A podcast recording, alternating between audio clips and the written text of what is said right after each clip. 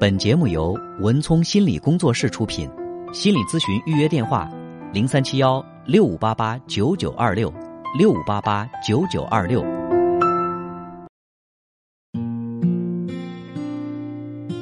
好，接下来进入我们今天的咨询室的故事。想要电话参与我们节目的朋友。周一到周五晚上九点到十点，您可以拨打零三七幺六五八八九九八八预约个案咨询，拨打零三七幺六五八八九九二六。有请我的搭档高翔。文聪好，听众朋友大家好，我们在这里将以咨询师的身份跟大家来讲述案例故事，同时我们会对来访者的个人信息予以保密处理。今天和大家分享的这个案例呢，是一位男子，已经接近中年的男子，他跟爸爸的关系一直处理不好，这让他感到非常的苦恼。嗯，你说的这个来访者，他跟父亲到底发生什么故事？他今年是三十四岁，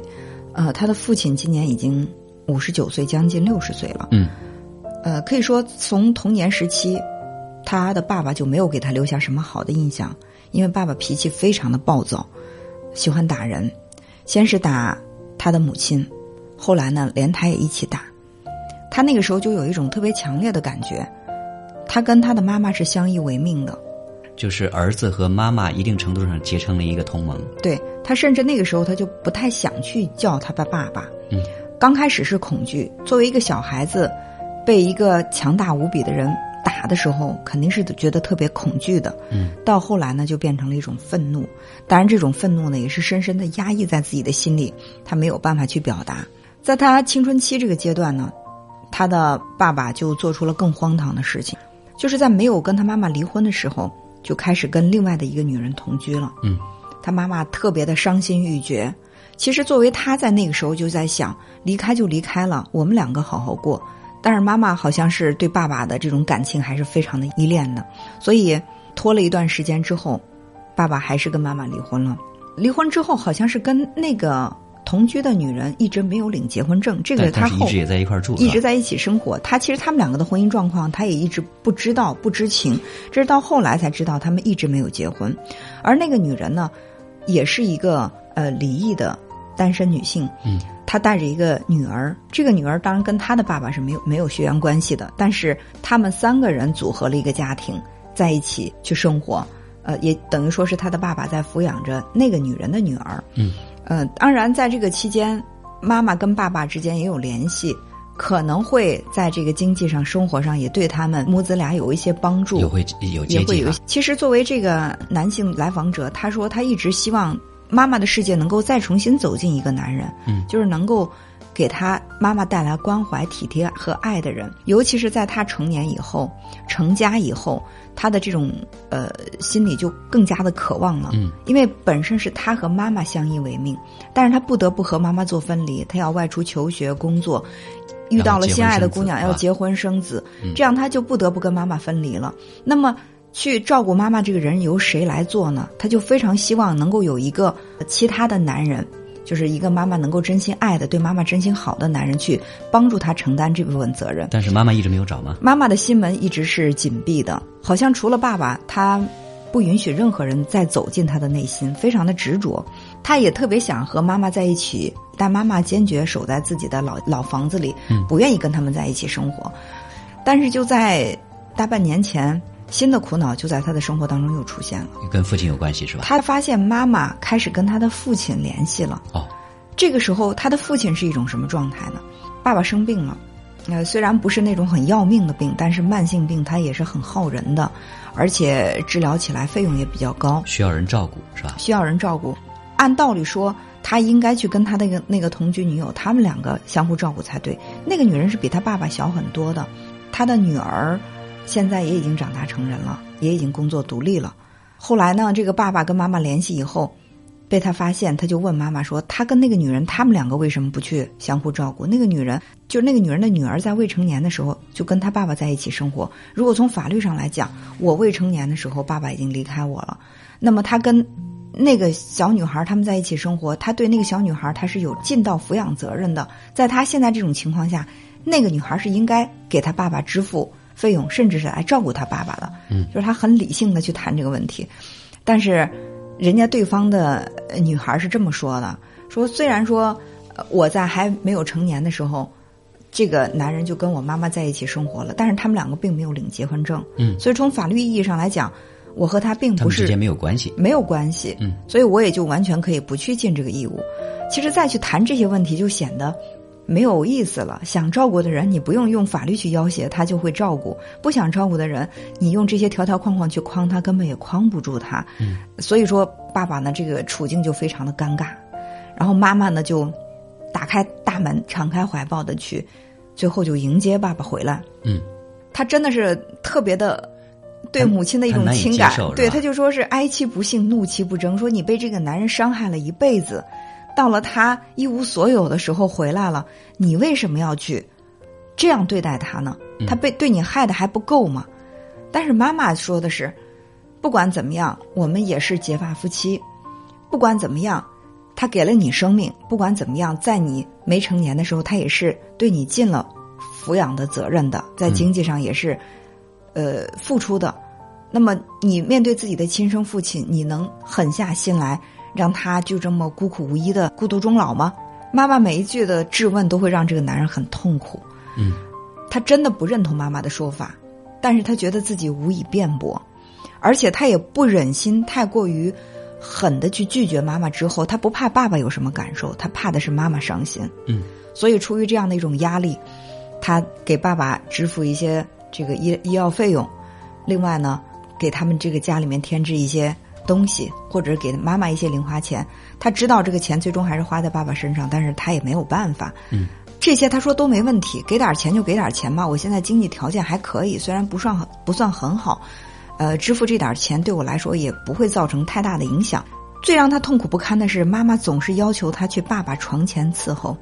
他就感到，哎呀，这个我真的是受不了。就是面对一个在我的回忆当中对我和妈妈只有毒打，最后就这么绝情离去的一个男人，你让我在床前细心的去伺候他，我比伺候一个陌生人还让我心里难受。嗯，你比如说，我去做义工，我去做志愿者，我去伺候那些没有儿女的孤独的老人，对，帮助别人是没有问题的。我在心里我还是可以快乐的，哪怕他们很脏，呃，我去伺候他们、去照顾他们的时候很累，那我觉得我在奉献爱心。就是我面对我这个爸爸，连我去做义工的时候、做志愿者的时候那种喜悦的，或者说那种奉献的心情都没有。嗯，我就是在心里反反复复的问凭什么？凭什么？凭什么？是，所以，他对爸爸的态度有的时候就表现出来那种掩饰不住，或者说他压根儿就没想掩饰出来的那种嫌恶、嗯，不耐烦。那爸爸当然从那个时候的绝对强者，现在在他面前已经变成了一个弱者了。嗯，所以说，爸爸在面对他的这些不耐烦啊、啊嫌弃啊、冷落的时候，表现出来的就是那种讪讪的态度，就是我无话可说，我就默默承受。嗯，这也会让他在心里特别的难受啊、就觉得这样的一个老人，最后把自己的日子过成这样，他为什么在年轻的时候不懂得好好去珍惜？但凡他年轻的时候珍惜一下他的婚姻到现在这种对，也不至于到现在这种态度。是，而且他的妻子也在给他施加一些压力。嗯。哎，我说你的妻子对于你去支援你的这个父亲有意见吗？他说不是，他说我妻子也是一个特别好的人，嗯。真的就是在某些方面跟我妈还挺像的。嗯。他也是在跟我说说，哎呀，你去照顾照顾他吧，人嘛，毕竟只有这一个亲生父亲，万一有一天他真的是撒手人寰，你在心里回忆起来，你想去弥补这个缺憾，你都无从弥补了，他会成为你伤心口的一个疤。嗯啊，我特别的支持你去照顾你爸爸，我没什么，就是妻子的这种过度的善解人意，一方面让他很感动，一方面还会让他在心里很恼怒。你们都是好人，只有我是一个冷血，只有我是一个不懂得亲情的这样的一个冷血动物。对，其实从这个案例当中，我们初步已经读到了一个内心很痛苦、很纠结的一个儿子对于父亲、对于母亲这种复杂的情感。嗯，如果要追溯，很简单，就是来源于当初原生家庭，就是父母呃在小时候对他的这种影响，到现在他都没有办法去放下，所以没有办法去做到内心跟父亲的和解。嗯，其实我觉得这个男人他之所以在心里会有愤怒，一方面是他觉得爸爸不配得到他的这些照顾，另外呢，我觉得还有一个重要的原因，就是他的妈妈和他的妻子在强迫他去做他不愿意做、他接受不了的事情。对，哪怕是说他认为这是对的，但是有可能反而是让呃妻子和妈妈对他这种强烈要求，产生这种本能的抗拒。所以他在问我，他说：“你觉得我这样的一个人是不是心胸狭隘，跟自己的爸爸记仇了，还是说我这是一种正常的反应？”我说：“我觉得这应该是正常的反应。”这叫什么呢？呃，我们古人相信一句话叫“种瓜得瓜，种豆得豆，种什么因得什么果”。也正是因为当初那个不负责任的父亲对于妻儿的这种简单粗暴这种家庭环境里边，